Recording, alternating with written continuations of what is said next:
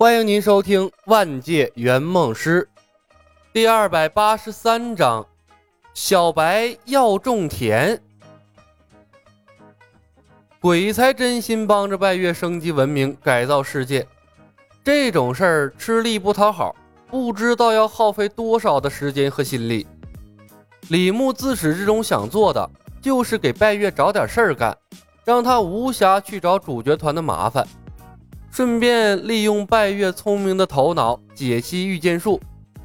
至于拜月以后会不会真的根据他留下的方案和策略，把仙剑世界的科技树攀到顶峰，玩弄整个世界于股掌之中，跟李牧没有任何关系。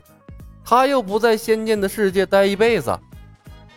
拜月把世界玩崩了，自然会有女娲天命主角跳出来收拾烂摊子。至于那个时候，正义一方还能不能搞得过拜月，那就不在李牧的考虑范围之内了。管杀不管埋的事儿，李牧又不是第一次干了。而且，李牧也不算毫无道德底线，全套的知识体系，他同样给了刘进元一份。拜月教主的宏伟事业，在李牧的引领下，刚刚开始。自然不会因为李牧的一两句话就冒险去抢蜀山的御剑术。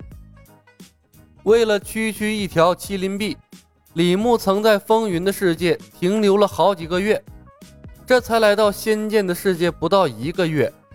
御剑术不着急，李牧也不为难拜月，笑道：“无妨，教主，蜀山我们可以徐徐图之。科学的精神在于共享。”也许有一天，当剑圣意识到蜀山落后于这个时代，会主动把御剑术贡献出来的。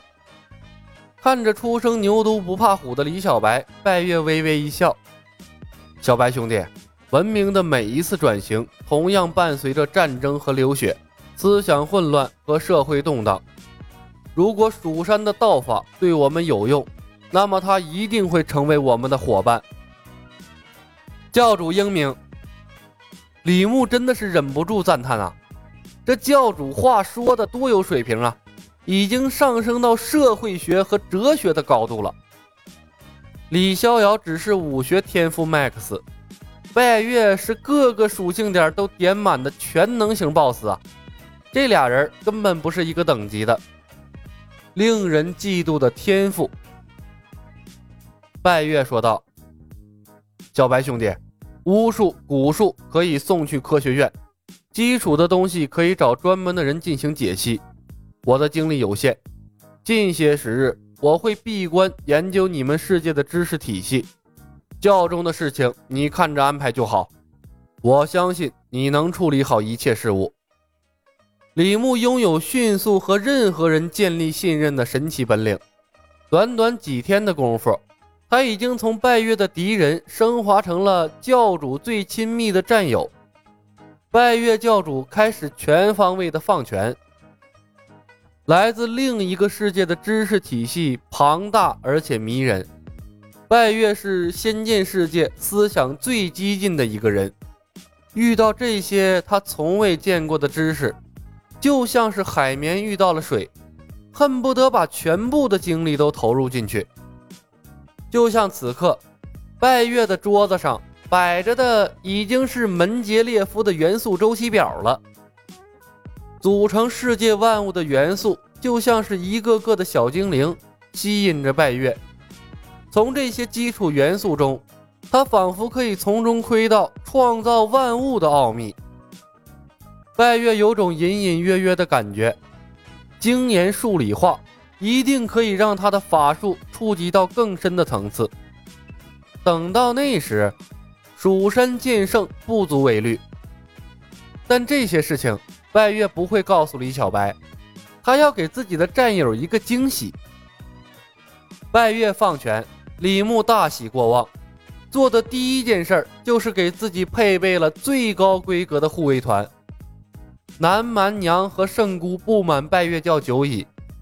他这几天搞出来的事情不小，拜月闭关了，自己要是被他们两个娘们给干死了，那可亏大了。一线牵是个好东西。虽然李牧只能和赵灵儿单向联系，但通过赵灵儿，他可以把控所有人的动向。李逍遥、赵灵儿、苗壮、唐玉一行人向蜀山行进，没有拜月从中作梗，他们行进的速度很快，预估四五天后就会抵达蜀山。一线牵全靠手指晃动传递消息，不适合描述太过繁琐的事情。李牧倒还无所谓，赵灵儿要协调各方，这些天基本充当的是一个电报员的角色。用他的话说，晚上啊，右手的五个手指头都在抽筋儿。所以，除非大事儿，赵灵儿一般是不和李牧汇报的。至于紫金葫芦和雷灵珠，李牧以教士的身份派出了一行人去调查这两个宝贝的下落，顺带着跟踪监视刘进元，并调查他最近在做什么事情，保护他的安危。未来不知道会发生什么事儿。刘进元算是李牧下的一招闲棋，虽然暂时看不出多大的作用，但也不能让他出现任何的闪失。林月如没有回过赵灵儿的信息，但通过一线牵知道她没出什么危险。李牧推测，她指定是跑来南诏国找自己来了，倒也不用担心她的安危。石公虎已经进入南诏国境内，估摸着一两天内也就抵达都城了，正好趁此机会缓和一下他和拜月的关系。南诏国科学院。需要石公虎这样的三朝元老坐镇。砰的一声巨响，李牧的房间门被石公虎一脚踢飞了。李牧抬头，风尘仆仆的石公虎站在门口，双拳紧紧地握在一起，那虎目中射出的目光像是要把他穿透一般。他的胸膛上下起伏，愤怒值显然达到了顶点。他的身后，负责警戒的护卫团东倒西歪，更多护卫团的教徒聚拢了过来。石公虎的几个属下拔出刀来和他们对峙。石公虎怒瞪李小白，浑身都在颤抖。好，好，好，李小白，李教士，枉我一路上为你担惊受怕，没想到你竟然会投靠石杰人，是我石公虎瞎了眼。错信了你这个奸诈小人，今日我便为南诏国除掉你这个逆贼。石长老，动手之前可否先看几样东西？李小白浑然不惧愤怒的石公虎依旧面带微笑。等看完之后，你如果还要杀我，小白引颈就戮，绝不反抗。我且容你狡辩，若你不能说服我，即便石阶人亲来，我也要毙你于掌下。石公虎冷声道：“石长老，拜月教引向恶则为恶，导向善则利国利民。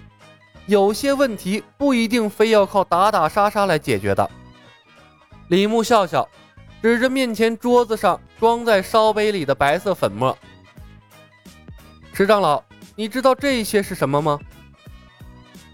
石公虎一愣，目光先落在了几个晶莹剔透的玻璃杯上。不由失声。